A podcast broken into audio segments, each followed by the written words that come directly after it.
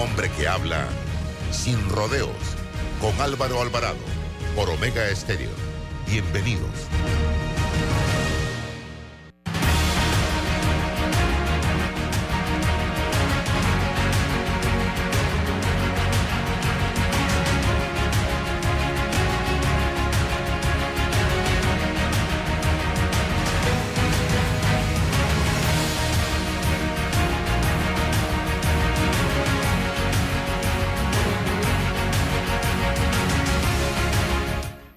Tal amigos? Tengan todos muy buenos días, bienvenidos, bienvenidos todos a este su programa Sin Rodeos a través de Omega Estéreo, emisora con cobertura nacional. Eh, programa que se transmite de lunes a viernes de 8 y 30 de la mañana a 9 y 30 de la mañana. Está con nosotros la licenciada Ana Matilde Gómez, como todos los martes, y nos acompaña eh, María de los Ángeles Bontin, creo que es así. Sí. Eh, nos pidieron espacio ayer del Ministerio de Obras Públicas para exponer su posición en torno a las declaraciones que dio eh, la madre de el joven universitario que en junio de este año tuvo un accidente eh, muy delicado en la Ricardo J. Alfaro, precisamente por un hueco que había allí dejado una empresa que estaba desarrollando eh, labores allí en esta vía. Eh, bienvenida. ¿Cuál es la versión del Ministerio de Obras Públicas frente a la denuncia? Eh, también nos acompaña ya el licenciado César Ruelova, que está con nosotros y estuvo ayer. Y vamos a escuchar la posición del Ministerio de Obras Públicas en torno a este tema. Bienvenida, licenciado.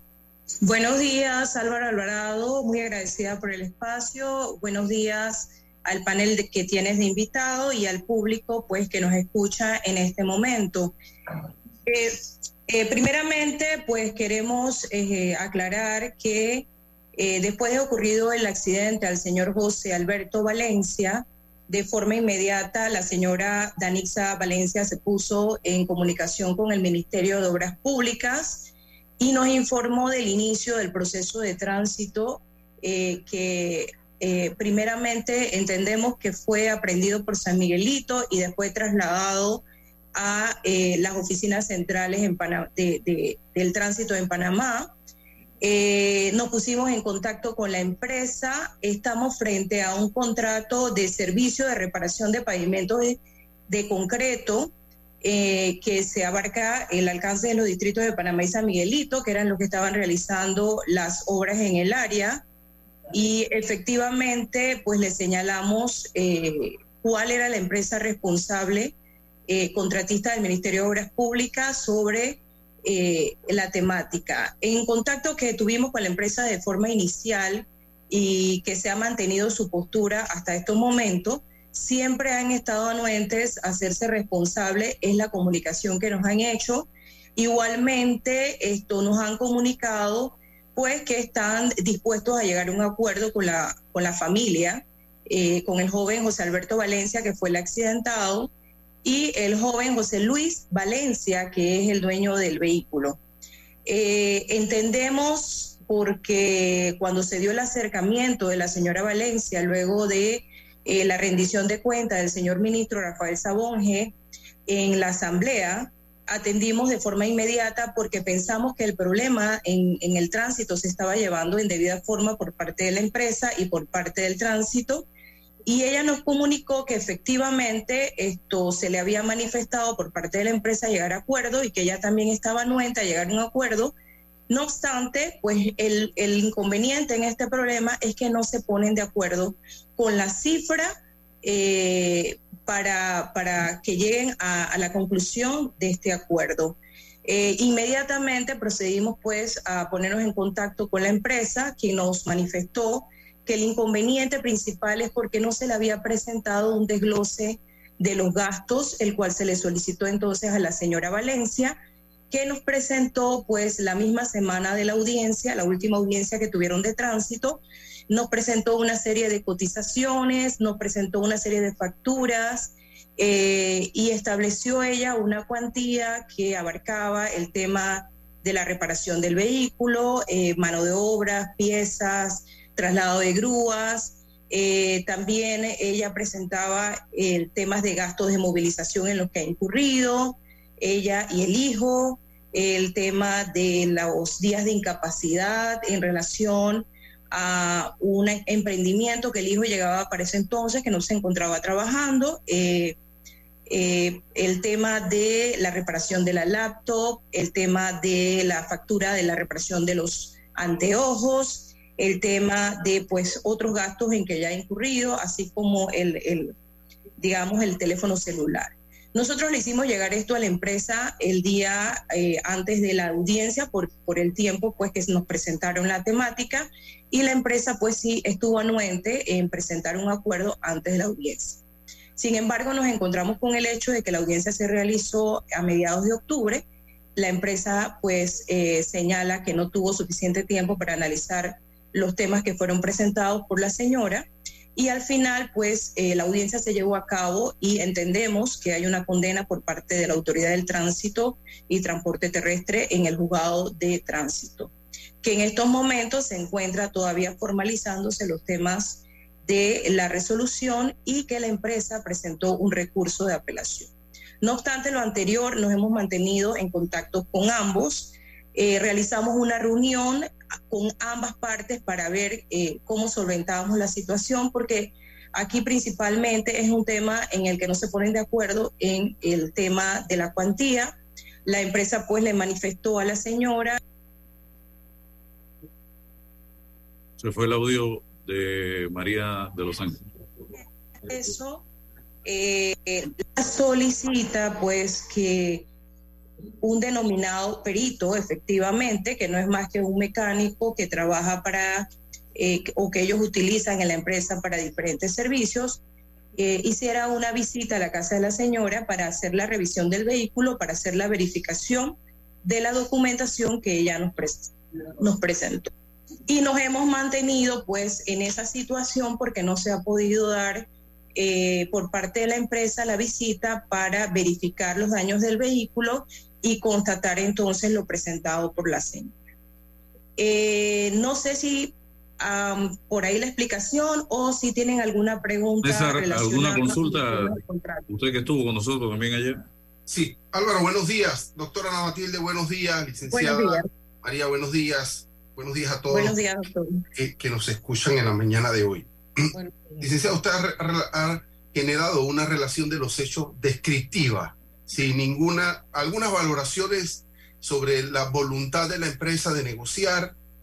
Notamos ayer de parte de la señora también una descripción de los hechos y alguna connotación alguna valoración entendiendo que a la empresa parece que como que no termina de decidir la conciliación y, notamos que se encuentra ahogada en una burocracia, más cuando la empresa apela un fallo del juez de tránsito y, ahí fue que nos quedamos todos, ¿no?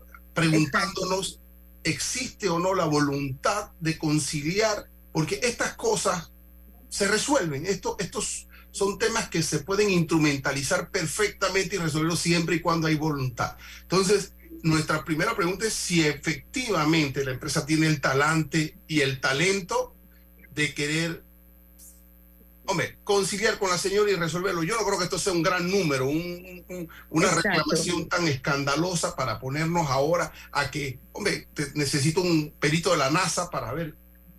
Eh, exacto, sí, hay, sí la, la empresa nos ha manifestado en todo momento la voluntad y nosotros le hemos solicitado pues que nos presente distintas alternativas eh, ante la situación que se está presentando porque a ellos se les hizo llegar todas las fotografías del vehículo en el estado en que se encuentra, se les hizo llegar la facturación que la persona presentó en las cotizaciones que realizó y pues eh, se le ha solicitado eh, la empresa directamente con la señora de Valencia, eh, le ha solicitado pues que le permita acceder al vehículo para que ellos pues puedan hacer una verificación. Y eh, lo que nos manifiestan es que ellos lo único que necesitan pues son las respectivas justificantes para el tema eh, de las constancias del cheque que ellos van a generar. En eso es lo que ellos se han mantenido y nosotros estamos con ellos, por favor, solicitándole que ah, se hagan responsables toda vez que esto, ellos también tienen una responsabilidad dentro del contrato en el que se le instaura la obligación de responder por los daños ocurridos por cualquier accidente de tránsito o deterioro de la vía, por circulación de los equipos u otro tipo de situaciones que se presentara en sus áreas de trabajo. Y esto ellos tienen que hacerse responsables de esa situación. Y estamos eh, en comunicación con la misma ya directiva de la empresa eh, para eh, en la cual nos ha manifestado que van a solicitar una nueva reunión pero ya directamente con la directiva para poder solventar porque la realidad es que hasta octubre, eh, lo que nos manifiesta la empresa es que si bien se le había eh, establecido unas cuantías de daños y etcétera, pues no se había presentado la documentación acreditatoria de este, de este tema. Inclusive esto en conversaciones con la señora Valencia y en el desglose que ella nos presenta, también le preguntamos que por qué no presentaba el tema de los gastos médicos en que se había incurrido, porque nos parecía que esto era un tema muy importante dentro de la situación, pues a lo que nos contestó que el tema de los gastos médicos no los iba a presentar, eh, toda vez que el seguro del estudiante pues se había hecho cargo de los gastos médicos. Entonces, hemos tratado también de que ella presente la sustentación que pues en octubre eh, presentó antes de la última audiencia y estamos tratando de que sobre esa base la empresa pues eh, nos nos presente eh, cuáles son los gastos a los cuales ellos van a hacerse cargo y además eh, también le hemos establecido que presente otras alternativas si no está de acuerdo con lo presentado. Bueno, muchas gracias, licenciada. Hemos escuchado la versión del Ministerio de Obras Públicas. La bola ahora está del lado de la empresa y vamos a ver si con un poquito de voluntad salen salimos adelante. de este solo la empresa que cuando, mire, cuando uno comete un error, lo que no puede hacer es agravarlo. La empresa en la ejecución de su contrato cometió un error, fue negligente y dejó ese bache, ese hueco a la intemperie y eso produjo un daño.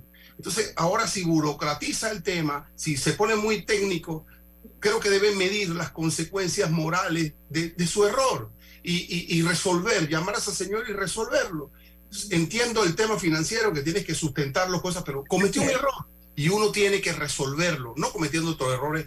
Eh, y dándole largas al asunto. Claro, y burocratizando en este tema. Entonces, por favor, empresa, por favor, humanícense.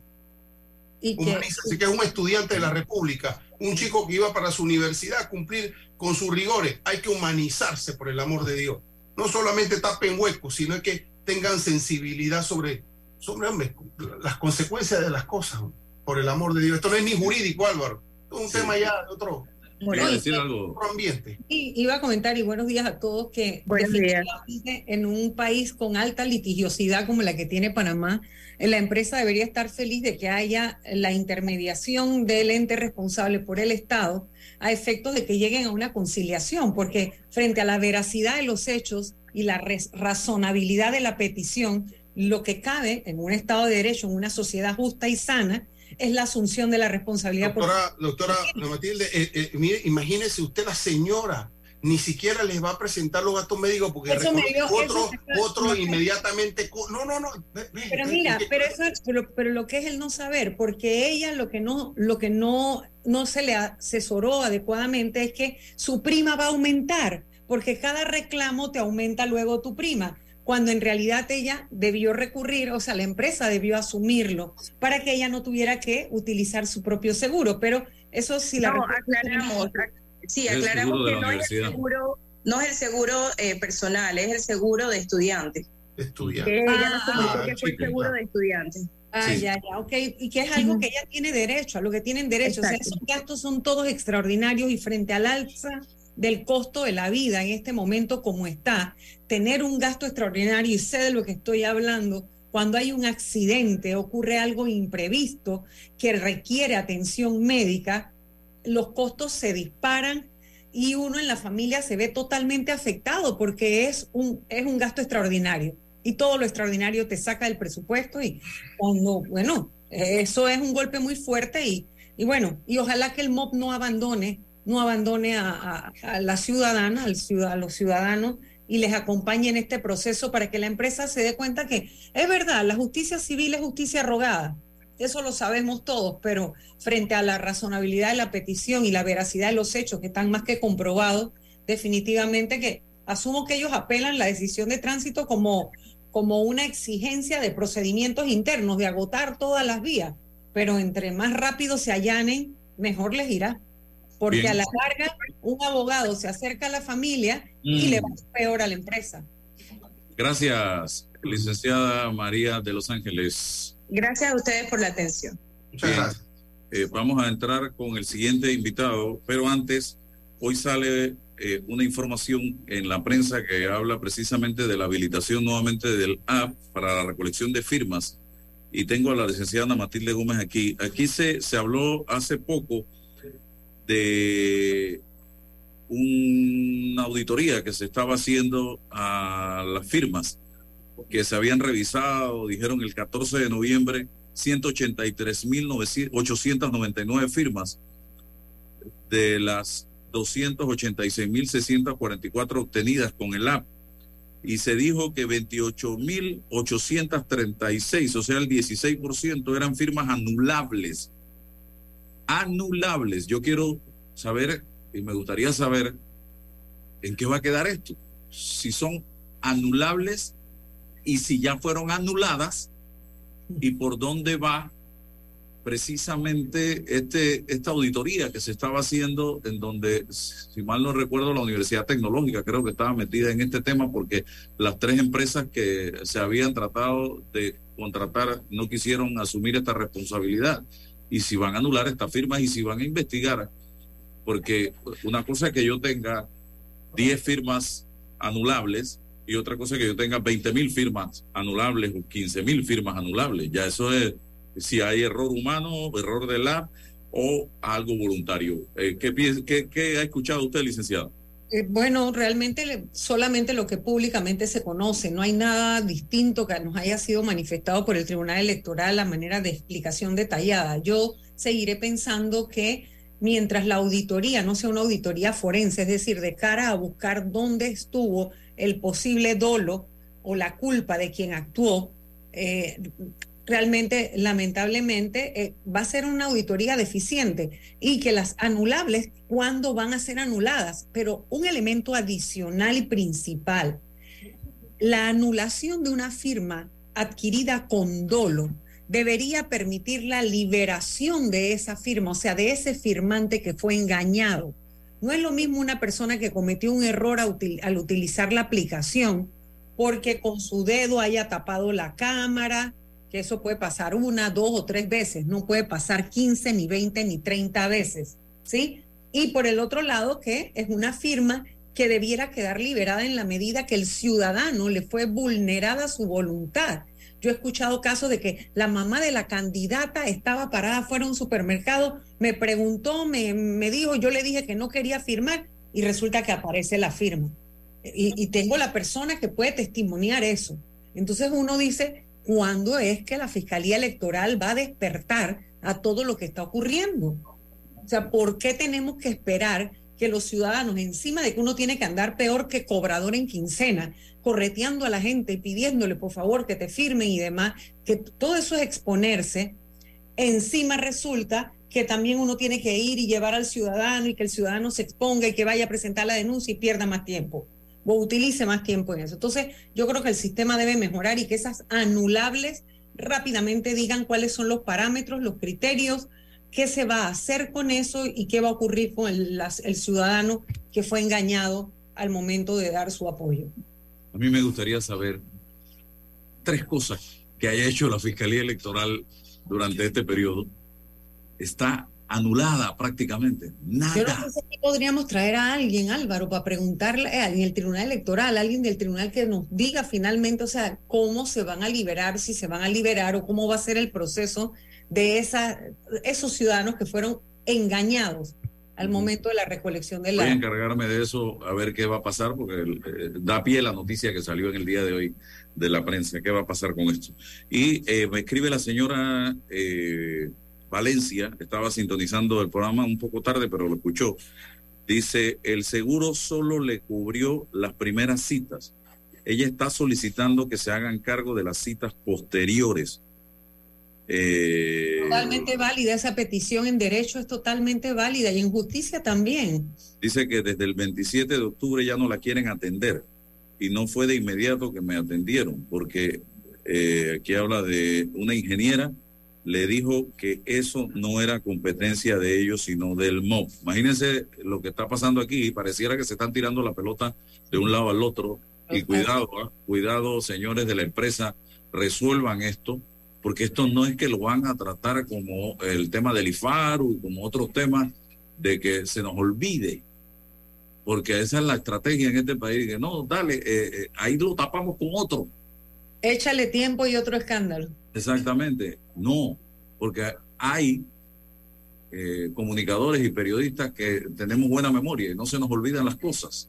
Así que vamos a seguir hablando de este tema. Tengan la plena seguridad que eso va a ser así, porque ya tenemos el contacto con la señora y vamos a seguir hablando del tema. Así que Ojalá que el, ministro del MOB le pudiera dar una cita. Ayer entiendo yo que el ministro del ah. MIBI le dio una cita a la Ayer, ayer logramos la cita de la gente de PH eh, Urbana con el ministro Rogelio Paredes, muy positivo a la reunión. Él me llamó en la tarde para decirme que se había, eh, que todo estaba caminando en ese momento. Así que vamos a ver eh, si por parte del Ministerio de Públicas aceleran esto también.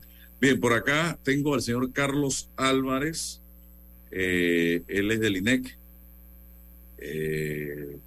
y sigue avanzando este gran compromiso eh, nacional que tenemos para los meses de febrero y marzo, básicamente, eh, que es el censo 2023. Eh, Señor Carlos Álvarez, hay un nuevo, una nueva fórmula, un nuevo sistema para la recolección de datos que se está implementando por primera vez este año. ¿Cuál va a ser este sistema? Muy buenos días Álvaro, Ana Matilde, César. Muchas gracias por la oportunidad. Casualmente estamos ante un cambio metodológico, no diría que es nuevo, porque es importante que la población sepa que al inicio de la vida republicana, los tres primeros censos se hicieron con la, la metodología de derecho o de jure. Luego, en 1940 hasta el 2010, se eh, implementó la metodología de facto o de hecho, que es donde se recogía la información en un solo día.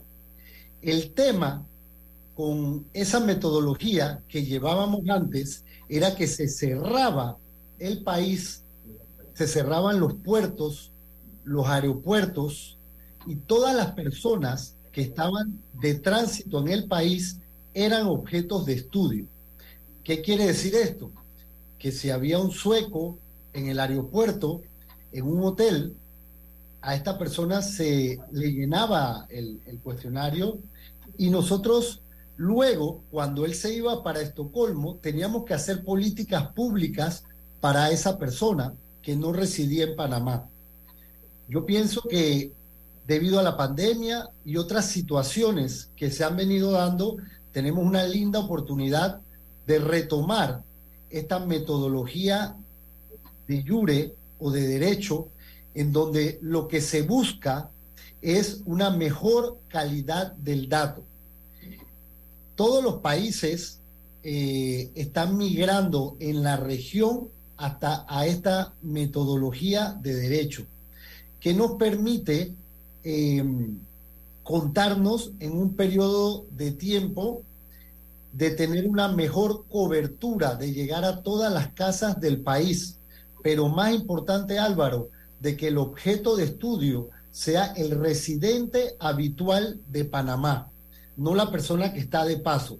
Claro, esta metodología nos lanza grandes desafíos, como por ejemplo, ya no vamos a, a inmovilizar a la población nosotros no, no vamos a cerrar la economía, la economía no aguanta un cierre más y eso dificulta un poco, pues nosotros vamos a estar visitando, según la cartografía actualizada que tenemos, tenemos 1.6 millones de viviendas que tenemos que visitar y que según la estrategia que tenemos la vamos a cubrir en las seis primeras semanas. El levantamiento censal va a ser ocho semanas, el domingo 8 de enero al 4 de marzo. Tenemos planeado en las seis primeras semanas hacer la cobertura de las 1.6 millones de viviendas y luego las otras dos semanas van a ser de recuperación. Porque, ¿qué pasa también? Hay muchas personas que no llegan a sus hogares, eh, que viven en las ciudades dormitorios, que salen a las 4 o 5 de la mañana. Estas personas están trabajando y luego regresan pasadas las 5, 6, 7 de la noche, 8 de la noche. Entonces, para eso, Álvaro, nosotros, eh, como parte de la estrategia, hemos creado una hoja de notificación donde nosotros vamos a pasar, por ejemplo, a la casa de Ana Matilde Gómez y si ella no se encuentra, nosotros vamos a dejar una hoja de notificación con el celular del empadronador que le toca esa área, con el celular del supervisor y además con el teléfono del centro de llamadas, que es el 510-2020, para que la señora Ana Matilde nos pueda devolver la llamada y decirnos, vengan a censarme a tal hora, tal día, que estoy disponible. Pues eso, sí. Sí, eh, usted habla de empadronadores y supervisores. ¿Cuántos van a estar trabajando y si ya están en el proceso de preselección y selección de estas personas. Y otra pregunta, Álvaro, en base al ejemplo, si me permites, que él dio. Si usted llega a mi casa y yo no estoy, pero hay, por ejemplo, un cabeza de familia o hay otros adultos en la casa, no se puede censar a los habitantes si no están presentes. Es decir, nadie puede contestar por otro. Yo no podría contestar, por ejemplo, por hijos menores de edad, yo no podría contestar por otro adulto eh, mayor que esté incapacitado en ese momento o que esté con la movilidad reducida o no, no esté disponible para que sea censado. ¿Cómo, ¿Cómo funciona eso? ¿Te van a venir tantas veces como la gente no esté? No, muchas gracias Ana Matilde. Ese fue el caso de que no hubiese nadie. Eh, esta metodología permite por primera vez y crea la variable del informante adecuado. En los censos anteriores yo tenía que hacer la encuesta directa. Ahora eh, todo mayor de edad puede ser el informante adecuado. Este informante adecuado debe manejar la información de la familia. Puede ser un cónyuge, puede ser un hijo, puede ser incluso una persona de servicio que viva ahí, porque teniendo en cuenta de que las personas residen donde pasan la mayor parte del tiempo, también incluye pues a las personas que vivan ahí cuatro días de, los siete días de la semana. Esta persona tiene la responsabilidad de conocer cuánto gana usted. Por ejemplo, en el caso que fuese su hijo mayor de edad, él tiene que tener el número de cédula de, de ustedes, no la cédula necesariamente, solo el número, para evitar duplicidades, ya que no estamos inmovilizando a la población. Nosotros un mes antes del 8 de enero estamos haciendo, vamos a hacer un relacionamiento del cuestionario. El panameño debe pues, eh, conocer las preguntas. Entendemos de que estos cuestionarios pues llevan capacitación para entender las variables, pero lo más importante es que el panameño sepa cuáles son las preguntas principales. Lo van a hacer público. ¿Perdón? Lo van a hacer público el cuestionario. Lo vamos a hacer público un mes antes, aproximadamente el 8 de diciembre eh, con, eh, con explicaciones. Eh, también es importante, pues, de las preguntas que son, que ya hemos identificado. Nosotros hemos hecho simulacros con ese cuestionario y mucha gente no estaba terminando el cuestionario porque, por ejemplo, no sabía cuánto ganaba el cónyuge o dónde vivía su madre cuando, cuando él nació y todas esas preguntas las vamos a dar a conocer a la población eh, eh, con antelación. Ok. El tema de preselección y selección, rapidito, con eso. de, preselección. Bueno, como ustedes saben, nosotros lo, este, en este censo ya no se van a contratar 130 mil personas para que en un domingo censen a la población, se van a contratar aproximadamente entre empadronadores y supervisores 9 mil personas. Y luego mil personas más entre conductores y todo lo demás. El lunes 21, esta semana, empezamos a mandarle correos a los panameños que han sido preseleccionados y la semana que viene van a ser llamados aproximadamente unos 30 mil personas para que entren a la capacitación.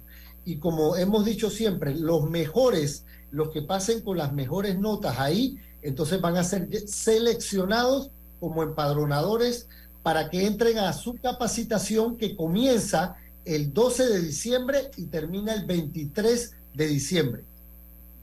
César, ¿quieres preguntar algo? Bueno, eh, es hora, es hora en el siglo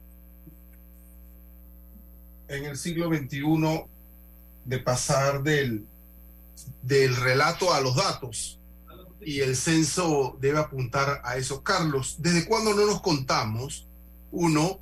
Y lo segundo, en, ¿cuál es la proyección respecto a la culminación del censo y la entrega ya del informe final para conocer eh, el resultado? Porque eh, no, sabemos, estamos ahogados en, el relato y no, no eh, y no en los datos.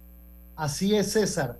No nos contamos desde el 2010 y Panamá, como todos los países del mundo, enfrenta desafíos de la recuperación económica post pandemia.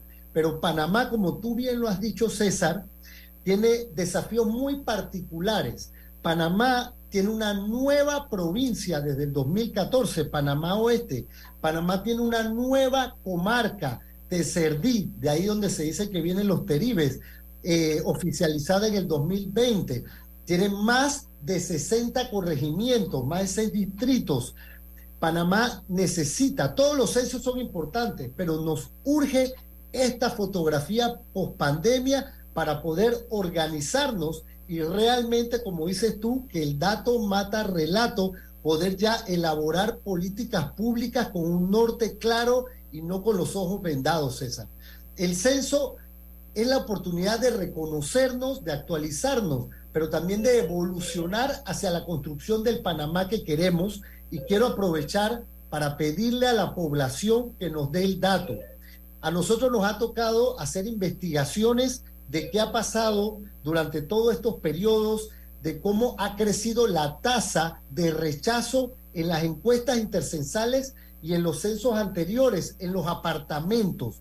Por eso elaboramos el proyecto Ábrele la puerta a los apartamentos, en los PH, al censo, que viene desde, desde febrero y que hemos alcanzado 285 mil viviendas, no solo para tener sensibilizados a los administradores y a los residentes de estos PHs, sino para contar con, por primera vez con una base de datos y poder crear protocolos de que abran la puerta rápido en estos apartamentos donde sabemos que en los censos anteriores se han dado rechazos.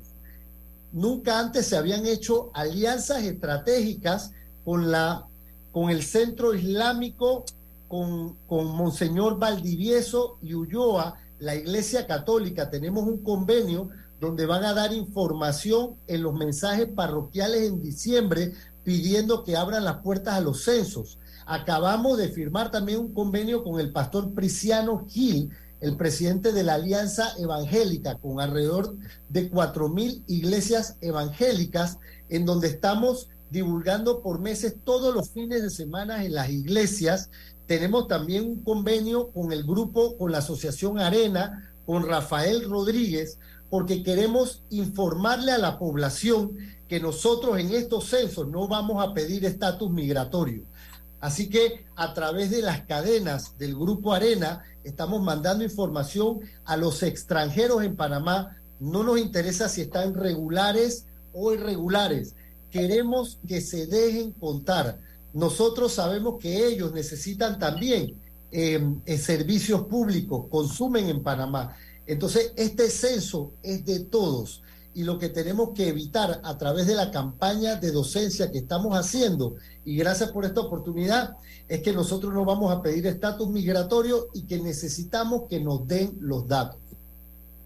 Bien, Gracias a Carlos Álvarez. Eh, eh, interesante estos aportes. Son entrevistas que estamos haciendo con la gente del INEC eh, periódicamente para ir preparando a la audiencia en torno a este gran compromiso que tenemos todos los panameños. El censo 2023. No le resten importancia a esto, porque con toda esta información es que se puede planificar a corto, mediano y largo plazo por parte de quienes a futuro vengan a gobernar este país a partir del año 2024. Gracias, don Carlos. Seguimos en contacto. Muchas gracias. Vamos al cambio y retornamos inmediatamente. ¿Quieres quedar a la altura con tu familia, tus amigos, tu pareja, tu esposo, tus hijos?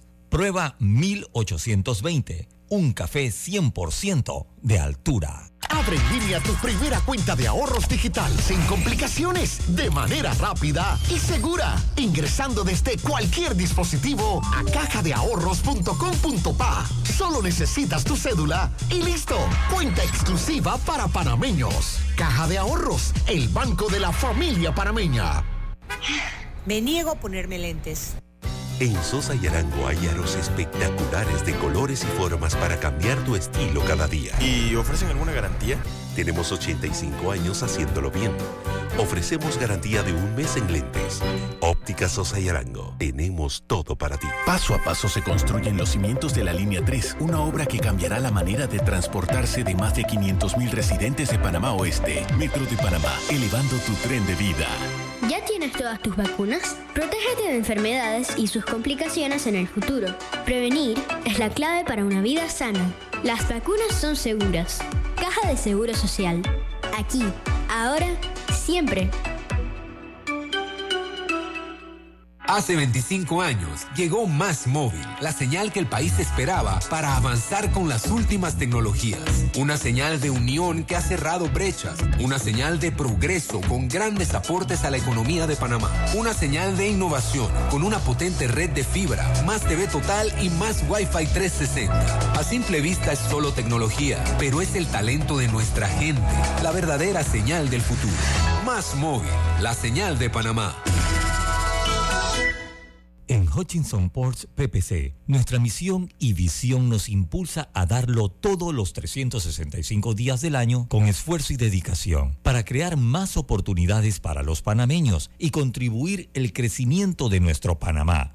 Hutchinson Ports PPC. Ya está aquí, Sala de Belleza Magic, con blowers a solo 5 dólares cualquier largo. Lavado, blower y plancha a solo 12,95. O el espectacular combo de blowers, cejas y pestañas a un super precio, 19,95. Estamos ubicados justo al lado de la entrada de la Casa de la Cultura en la ciudad de David. Nuestro horario es de lunes a viernes de 7 de la mañana a 6 de la tarde y sábados de 9 de la mañana a 5 de la tarde. Contáctanos al 779 04 o encuéntranos en redes arroba magicsalon.latoleana. Bueno, me voy a comer con una estrella. Mm. Espérate, ¿y tu esposa sabe? Claro, ella sabe que la estrella del sabor es American Star. Y por eso en la casa comemos delicioso. American Star, el tasajo, jamón, chorizos y embutidos más suaves, económicos y con el sabor que le gusta a todos. ¡Oh! ¿Me invitas a conocer esa estrella? Busca la estrella roja y azul American Star, la estrella de tu cocina.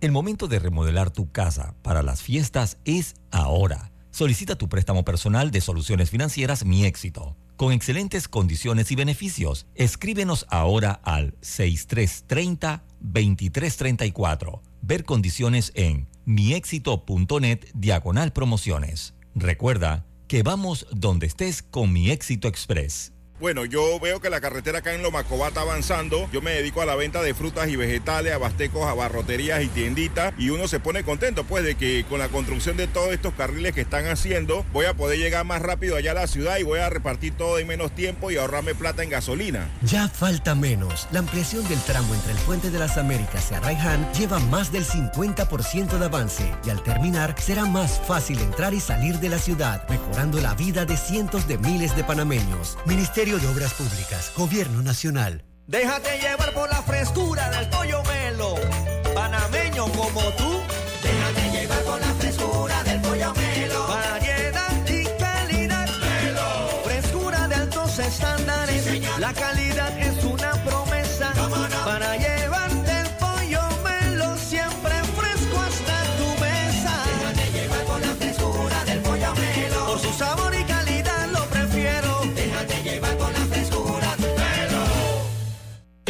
Ahorros, ahorrar es súper. Gana 100 certificados de supermercado de hasta 150 balboas. Abre tu cuenta de ahorros para participar y sé uno de los ganadores. Caja de Ahorros, el banco de la familia parameña. Promoción válida del 31 de octubre al 31 de diciembre de 2022. Aprobado por resolución número MEFRES 2022-2863 del 27 de octubre de 2022. Ver términos y condiciones en cajadeahorros.com.pa. El clientelismo político es el peor enemigo de nuestra democracia, porque te quita lo más valioso, la libertad de hacer oír tu voz. Puede venir en forma de regalos o promesas a cambio de tu firma o tu voto, pero no te confundas. Es un delito. Denúncialo ante la Fiscalía General Electoral. Tribunal Electoral. La patria la hacemos contigo. Hutchinson Ports, PPC, desde nuestros puertos de Balboa y Cristóbal conectamos a las principales rutas de intercambio comercial entre el Pacífico y el Atlántico, logrando brindar un servicio a nuestros clientes de calidad y eficiencia, dejando el nombre de Panamá por lo alto. Hutchinson Ports, PPC. Al que madruga, el metro lo ayuda. Ahora de lunes a viernes podrás viajar con nosotros desde las 4 y 30 M hasta las 11 PM. Metro de Panamá, elevando tu tren de vida.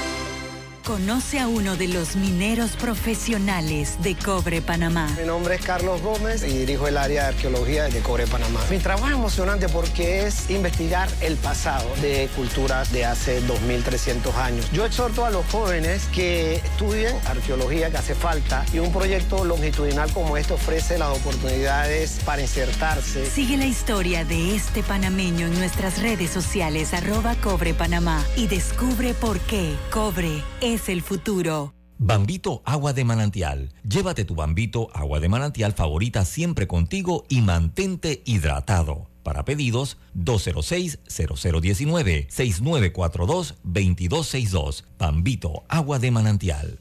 Bueno, yo veo que la carretera acá en Lomacobá está avanzando. Yo me dedico a la venta de frutas y vegetales, abastecos, abarroterías y tienditas. Y uno se pone contento, pues, de que con la construcción de todos estos carriles que están haciendo, voy a poder llegar más rápido allá a la ciudad y voy a repartir todo en menos tiempo y ahorrarme plata en gasolina. Ya falta menos. La ampliación del tramo entre el Puente de las Américas y Arraiján lleva más del 50% de avance y al terminar será más fácil entrar y salir de la ciudad, mejorando la vida de cientos de miles de panameños. Ministerio de Obras Públicas, Gobierno Nacional.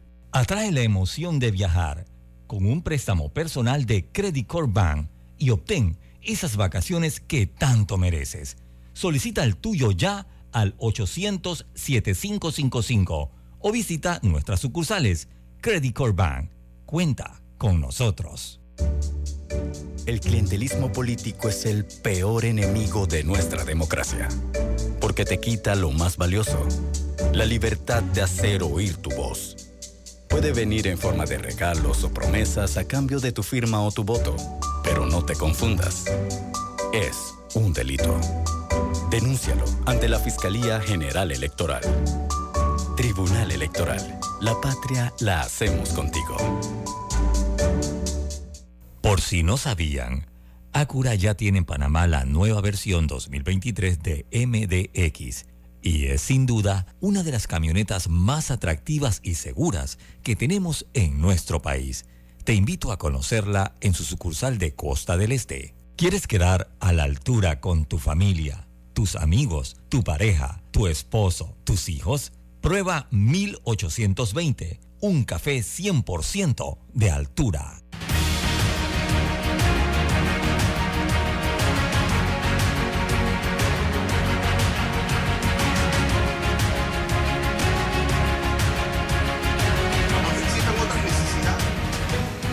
Seguimos adelante. de- Eh, tenemos la otra la comunicación, Roberto. principal. Por ¿No? supuesto que sí. ¿Qué pasó? Eh, vamos a pedirle aquí. Eh, bien, es que teníamos una, una entrevista eh, también con la gente de eh, las cámaras de videovigilancia, pero no sé qué ha pasado, eh, que se salió del lugar, de la... Se salió de, de- del Zoom. Vamos a ver si volvemos a, a conectarlo a través de... Vamos a ver que se conecte rápidamente. Bien. Seguimos adelante, señoras y señores, y precisamente hablábamos del tema este de eh, el app que ya eh, vuelve al ruedo. Estábamos hablando de esto, nos apasionamos con el tema durante el receso de comerciales. Eh, vuelve al ruedo, pero estamos a la espera de qué va a hacer el Tribunal Electoral con las firmas que ellos califican de anulables. Eh, sí, porque anulables es una cosa y que se, ya digan finalmente anuladas es otra cosa. Entonces estamos a la expectativa de qué es lo que va a hacer el tribunal ahora. Y yo me bajo- imagino que se refieren a que todo aquello que no cumpla con los controles que se establecieron hasta el final para poder registrar un apoyo, es decir, la validación de la identidad y luego la confirmación de vida por parte de quien daba el testimonio, quien no haya cumplido con eso, entonces simplemente esa no es una firma completa, es como, como si la persona hubiera firmado hasta la mitad. Puso su, empezó a hacer su nombre, pero no lo terminó. Así, si fuera en los libros, pues. Entonces vamos a ver eh, eh, qué va a pasar con este tema. Eh, ahora el Tribunal Electoral de manera temporal está dirigido por el magistrado Alfredo Junca, que es el más tecnológico de los tres magistrados. Es el que maneja todos estos temas de tecnología y vamos a ver qué va a hacer en relación con este asunto de eh, las firmas que tenían ese rasgo de anulable. Así que vamos a ver en qué queda todo esto. Pero eh, yo sigo por acá, eh, señoras y señores, con otro, otro de los temas que precisamente están sobre el tapete y me gustaría conocer. Ayer conversábamos en una reunión sobre este tema del contrato con Minera Panamá. ¿Qué va a pasar aquí? Miren, señores, lo delicado de este asunto. Un contrato que no, que, que- que no se firma, que está la expectativa. Una empresa que ha invertido miles de millones de dólares. Una que planilla en esa empresa. pero también, Álvaro, pero que también ha sacado miles Sí, sí, de pero- millones de ganancias. Déjeme terminar de poner los puntos sobre la mesa. Que hay en juego miles de puestos de trabajo.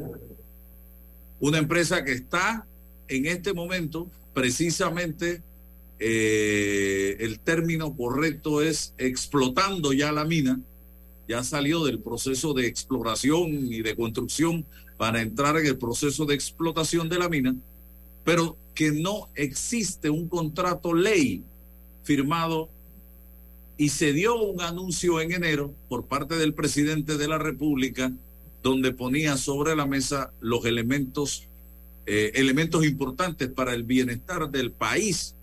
Pero estamos en noviembre y no ha pasado absolutamente nada en cuanto a la firma de ese contrato con Minera Panamá, eh, que es un contrato que bien llevado nos debe convenir a todos, nos debe convenir a todos, al país, a la empresa, a los trabajadores, a el sector privado que se beneficia también indirectamente, pero hay que buscar un mecanismo para que esto se resuelva. No podemos seguir en esta situación que incluso pudiera llevarnos a un rompimiento que sería lo peor de una relación entre el Estado y una empresa que ya está establecida en este país y que ha hecho grandes inversiones y que también se está beneficiando de dicho exploración, explotación.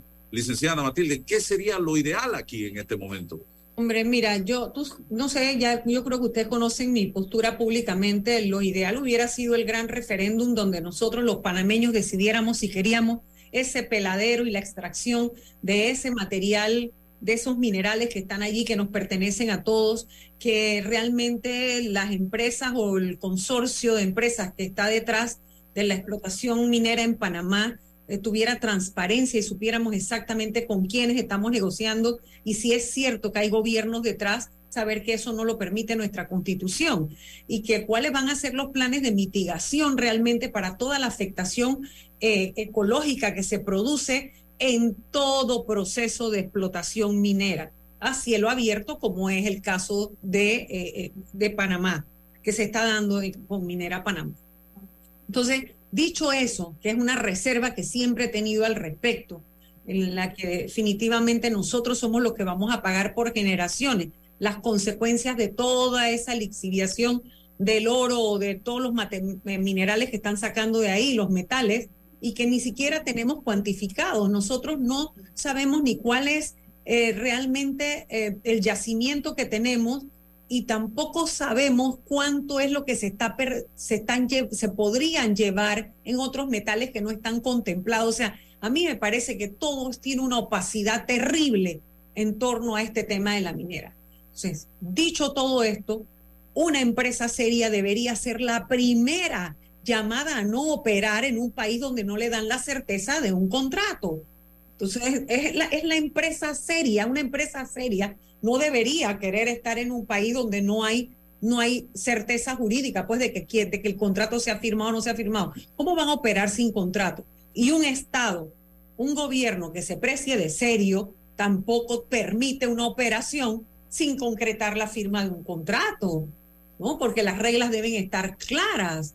Entonces, eh, sinceramente que esto yo no entiendo.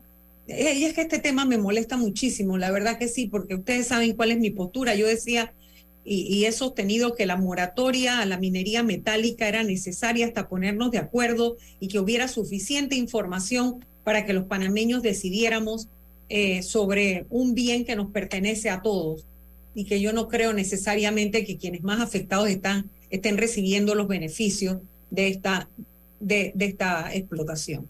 César. Sí, eh, en el panorama y en el contexto de, la, de nuestra democracia representativa, los representantes políticos tomaron la decisión. Los delegados políticos han tomado la decisión y el gran debate que plantea la licenciada Matilde ha quedado por fuera, ha quedado inconcluso. Es, creo yo que, no, estoy seguro, no ha sido convocado. Y nos debemos, por supuesto, que un, un debate en ese sentido. Mantenemos en esta línea, explotación minera, cerramos, ¿qué hacemos?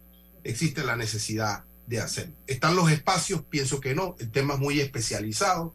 Encontramos aquí, Álvaro, hemos articulado debates eh, ambientalistas, gente proclive a la minería, entonces, pero cada uno de la línea y de sus espacios. Eso es, es el panorama actual. ¿Qué ha ocurrido? Bueno, eh, la empresa tomó conciencia de las circunstancias, abrazó un estado de hecho de unos antecedentes de una empresa anterior. Eh, esto pasó a la corte, eh, se, se, declaró inconstitucional, pero lo fáctico, lo, el estado de hecho prevaleció sobre el estado de derecho. Y en ese camino, la empresa y el gobierno se sentaron para estabilizar o normalizar esta relación jurídica, llegaron a acuerdos respecto a las condiciones de esta relación, le informaron al país de ese acuerdo y ese acuerdo se tiene o se tendría que materializar ahora en un contrato que es la, el elemento o el instrumento jurídico que genera la, la certeza y la formalidad. Eso no ha ocurrido. La gran pregunta es, ¿por qué no ha ocurrido en todo este tiempo? si ya se establecieron nuevas condiciones, no se van a implementar esas nuevas condiciones hasta que se formalice el contrato. Es decir, alguien o un grupo está aprovechando, se está beneficiando de esta situación o de estas circunstancias. Entonces, la necesidad de Panamá de cuanto antes generar la certeza de la formalidad de ese contrato para acceder a las nuevas condiciones. Si usted no formaliza, no accede a las nuevas condiciones. Entonces, ¿qué estamos esperando? Estamos como en una especie de lucro cesante, indebido. El ministro convocó y le dio un mes a la empresa para, para, para firmar el contrato. Yo jamás he visto eso en mi vida. O sea, usted está, lo estoy obligando a, a firmar. Esto debe ser un criterio de voluntad, pero algo está ocurriendo aquí que no entendemos, que no sabemos. Y yo, y yo tengo claro que alguien se está beneficiando, o un grupo se está beneficiando de que esto no termine de materializarse. Ahora, si este contrato pasa a la Asamblea, tendrá entonces que someterse a los rigores de la formalidad del procedimiento parlamentario y tal cual. Y el tiempo sigue pasando y las condiciones no se materializan. Son dineros que se dejan de percibir. Tenemos un déficit fiscal de más de 3 mil millones de dólares y no sé qué estamos pensando. Don Álvaro, no sé qué estamos pensando. Tenemos que pasar de lo fáctico al Estado de Derecho. Y el precio del cobre, por lo que estuve investigando, era uno a principios de año y hoy, en medio de esta crisis que estamos enfrentando con este contrato, es otro, inferior al que se presentó. Eh, ha ido bajando el precio del cobre. Pero, pero también, Álvaro, dicen los expertos que en los yacimientos donde hay cobre hay oro y hay otros metales que circundan también. Entonces, ¿cuándo vamos a saber eso? Una cosa es que yo te haga un contrato por el cobre, pero y todo el oro que se supone que también puede haber. O sea, los panameños somos los dueños y no, lo, no sabemos la realidad de nuestro bien.